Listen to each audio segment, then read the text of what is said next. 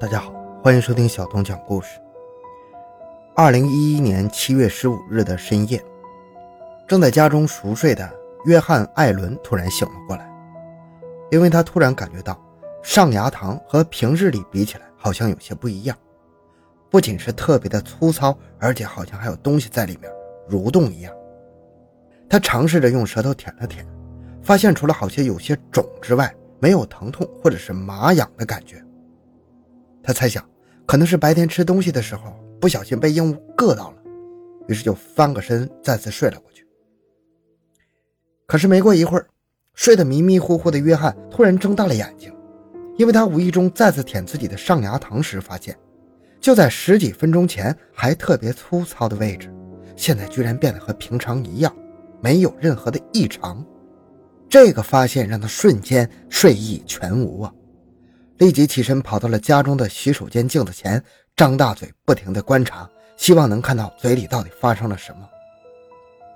可惜的是，无论怎样努力，都看不见上颚的情况。无奈之下，只能放弃。第二天一早，约翰对刚起床的妻子玛格丽特·皮泽说了昨晚的遭遇，并请她帮自己看一看。结果也一样，妻子没有发现任何的异常。他认为可能是丈夫最近一段时间经常熬夜。出现了幻觉，就简单安慰约翰几句，就起身上班了。那约翰口中的异物到底是真实存在的呢，还是因为他过度劳累而产生的幻觉呢？后续又发生了什么骇人听闻的故事呢？欢迎收听由小东播讲的《美国弗吉尼亚州威廉斯堡的医学奇闻：藏在身体内的怪物》。回到现场，寻找真相。小东讲故事系列专辑由喜马拉雅独家播出。居住在美国弗吉尼亚州威廉斯堡的约翰是当地威廉玛丽学院的生物学教授，平日里负责教授和研究无脊椎动物生物学和海洋生物学。由于性格上比较幽默风趣，加上神经很大条，很多事情在约翰这里都是一笑而过的。这种独特的人格受到了很多师生的喜欢，而妻子玛格丽特·皮泽是一名科学作家，两人相识在大学研究生进修阶段。当时的皮泽身上充满了魅力，一颦一笑都透露出少女青涩的美感。但真正吸引约翰的却不是这个，而是在他身上那种十分少见的知性美。无论什么样的问题，到了他那里就能很快通过各种方法解决。在约翰的学术研究上，也曾经提供了很多有建树性的想法。在经过短暂的交往之后，两个年轻人走到一起。还没研究生毕业的两个人在当地举行了婚礼。婚后的几年时间里，他们很快有了两个心爱的儿子。大儿子和小儿子十分的乖巧听话，一家四口过得其乐融融。本以为生活就会这样平静美好的度过，直到一次，约翰在教学实验中意外受伤了。随后发生的事情让这个家庭始料不及。二零一一年六月，约翰正在实验室准备上课用的活体章鱼。由于当时距离上课的时间已经很近了，着急的约翰在没有戴手套的情况下，直接去抓饲养在水族箱内的章鱼。平日里的章鱼都十分温顺，很少攻击人类，所以约翰才直接用手去抓它。可是没想到的事情发生了。当约翰刚用手抓住章鱼的头部时，突然感觉到右手食指的指尖传来了剧痛，低头一看，被手中的章鱼咬破了手指。不过幸运的是，伤口不大，只是出了少量的血。而恰好此时上课铃声响起，他将手中的章鱼放进采集箱后，用嘴将受伤的手指吮吸了一下，随后将吸出的液体吐在了垃圾箱内，就赶去上课了。这件事情很快就被约翰给淡忘了。但是在两个多月后，约翰开始感觉身上有些异常，他总是觉得自己嗓子疼，起初以为是感冒了，随便吃点抗生素就很快不疼了。但是事情并没有这么结束，九月十五日晚上就发生了咱们开头的那一幕。虽然得到妻子的安慰，但是约翰确定这种奇怪的感觉不是自己的幻觉。为了能够解开这个谜题，他跑到当地的医院的口腔科就诊。他将自己身上发生的一切如实的告知了治疗的大夫。大夫在听完之后，虽然觉得不可思议，但是依旧对他的口腔进行了全面的检查。在经过了内部观察、抽血、化验、CT 扫描之后，大夫没有发现任何的异常。于是他告诉约翰，他不是生病了，可能是过度劳累导致神经末梢出现了痉挛现象，让他不用过分担心。医生的这个结论给约翰吃了一颗定心丸。在就诊结束之后，他很快回到了学校，因为当天下午就是学科考试，他要给学生们出题和监考。时间来到下午两点，此时约翰正坐在教室中监考，考试时间是三个小时。无聊的约翰一边看着学生抓耳挠腮，一边无意识地用舌头在口腔内舔。当舔到下嘴唇内部的时候，突然传来一种麻麻的蠕动感，这瞬间让他惊出了一身的冷汗呢。想要起身去洗手间的镜子查看，可是考试还没结束啊！无奈之下，他只能如坐针毡的等着考试结束的铃声。终于，考试结束的铃声传来了，他赶忙起身跑出教室，到办公室里找到了照相机之后，立即快步跑向洗手间。他带上照相机是因为想把嘴唇内的情况照下来给妻子看，这样就能确定是不是所谓的幻觉在作怪，还是真的有某种东西存在于他的体内。当约翰来到洗手间，对着镜子，他用右手将下嘴唇翻开，通过肉眼仔细的观察，很快就发现了异常的地方。就在嘴唇黏膜的下方，好像有一条细长的丝线，形状仿佛是不断折叠的贪吃蛇一样。当他用手指轻轻碰触之后，让人汗毛倒竖的事情发生了：那个细长的丝线居然在手指的触摸之下。开始慢慢的蠕动，这个发现让约翰瞬间将心提到了嗓子眼不过，为了能够将这个状况记录下来，他还是举起了手中的照相机，把这个情况给拍了下来。随后，他赶回了家中，将相机中的照片给妻子看。皮特在看完照片之后，终于相信了丈夫并不是产生了幻觉，而是身体确实发生了奇怪的事情。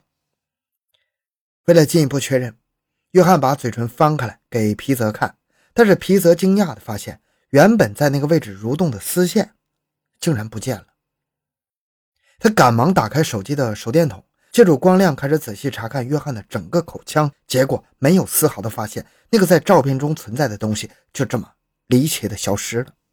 两人无法确定那到底是个什么东西，于是简单收拾一下就开车跑向了医院。这次他们将手中的照片拿给医生看。在看过照片之后，医生确定约翰应该是被不明的物种寄生了。随后，为了能够找到这个东西，医生为他安排了一系列的检查，可谓是从头查到了脚。不过这次的结果和上次一样，没有丝毫异常的发现。医生安排约翰住进了医院，以便随时观察。可是经过了近半个月的时间，那根丝线就再也没有出现。无奈之下，约翰只能办理了出院手续。回家继续观察。时间一晃就过去了一个月，那个曾经困扰约翰的丝线再也没有出现过，甚至让约翰都开始自我怀疑，是不是当时眼花了呀？九月十五日晚上，约翰在上床睡觉之前，再次感觉到了下嘴唇异常。他快步跑到镜子前，翻开嘴唇后，果然看见了久违的丝线。听见了声音的妻子皮泽也来到身边，亲眼见证了嘴唇里缓缓移动的丝线。他想带着约翰立即去医院，让医生来帮忙解决这个问题。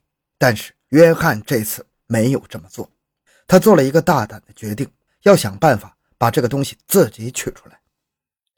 虽然妻子并不同意他的做法，可是也担心这次东西会再次消失不见。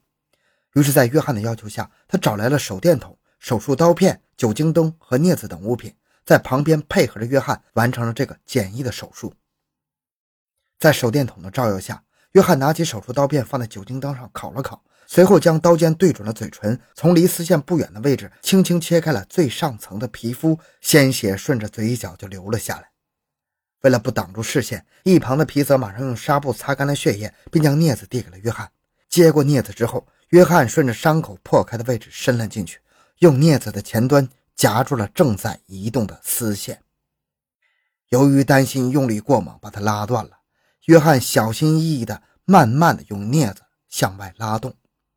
一分钟之后，这根困扰了约翰几个月时间的不明物体，终于出现在他的眼前。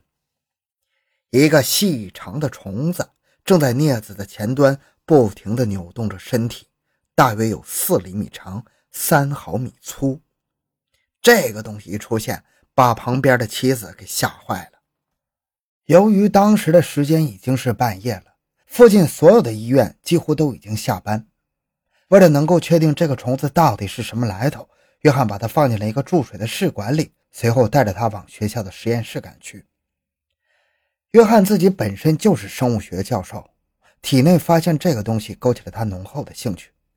在赶往实验室的途中，他打电话给同是生物学教授的奥罗拉·科尔修，希望他能配合自己完成这次检测。得知了发生在约翰身上的事情之后，科尔修毫不犹豫地同意了他的请求。并很快赶到了实验室配合他。在实验室的显微镜下，他们终于看清楚了这个家伙的真面目。它的头部是锥状的结构，上面有很多细小的气泡状结构。不过这还无法确认它到底是什么东西。为了能够查出它的物种，约翰和科尔修提取了它的 DNA 结构，并将结果输入到大学物种基因库进行比对。经过接近一个小时的比对之后，他们发现这并不是一种普通的虫子，而是世界上最罕见的人体寄生虫之一——美丽筒线虫。美丽筒线虫是寄生蛔虫的一种，一般主要寄生在哺乳动物的食管、咽部和口腔黏膜下。虫卵随其唾液、粪便排出体外，可以通过粪口和外伤感染传播，主要靠吞噬宿主的组织细胞生活。这个诊断结果让很多人都震惊了，因为它是目前已知的唯一一种能够生活在人嘴里的蛔虫种类。截止到至今为止，美国也仅仅发现了十三例确诊病例。这种虫子有一种十分聪明的传播方式，它们将卵沉在泥土和水中，通过中间媒介昆虫来寻找宿主。一旦有人误食了带有虫卵的食物，或者是外伤后沾染了带有虫卵的物品，就很容易感染上这种疾病。那么，约翰又是如何感染上这种疾病的呢？在详细了解了美丽虫的生活习性之后，约翰终于想起来是怎么感染上的了。当初，约翰为了上课，曾经被饲养的章鱼咬伤了。当时因为有点着急，所以约翰并没有对伤口进行任何的处理，只是用嘴简单的将伤口吮吸了一下，随后就去上课了。所以，很有可能是那次。无意中将含有虫卵的水吸进了嘴里，虽然后来又吐了出来，但是虫卵还是通过某种方式残留在了口中。虫卵在后续的吞咽动作下进入了食道，并在那里开始孵化成长，直到两个月之后变成成虫。它顺着食道的黏膜运动到了口腔内，并在这里开始安营扎寨。虽然这条虫子最终被抓到了，但是妻子皮泽依旧很担心呢。因为他不知道这个虫子会不会在体内留下什么隐患。不过，根据相关专业人士的说法，这种虫子虽然可以寄生在人的身体内，但是一般不会在身体内产卵，所以只要是发现后取出来，基本就不会有什么问题了。当然，约翰感染这种疾病虽然十分的凑巧，但是其他十三例确诊病例却不是因为这个原因，他们都是在日常生活吃了超市等地方购买的。普通食品后就感染上的，这和美国的食品安全卫生检测标准有着不可分的联系。在美国食品药品监督管理局公布的检测标准清单上，可以清晰的看到，允许人们日常食用的食物中存在一定数量的昆虫身体部位。比如，在美国市面上常见的巧克力，一块中就可能含有八个昆虫的不同部位。一盒葡萄干允许存在六十五枚苍蝇的卵，一盒花生酱有超过一百五十条昆虫的不同部位。咱们之前说了，美丽虫最广泛的传播媒介就是昆虫，所以可能是在每天普通进食中，我们就不知不觉地摄入了这种潜在的危险。当约翰在取出这个东西之后，很快就痊愈了。再后来，他还将这段离奇的经历搬上了讲台，讲给他的学生们听，讲给他的学生们听。这个故事告诉我们的还是那个老生常谈的道理：病从口入，食物要多清洗、多洗手，尽量吃煮熟的食物。好了，这个故事讲完了。小东的个人微信号六五七六二六六，喜欢小东的朋友请多多打赏，感谢您的收听，咱们下期再见。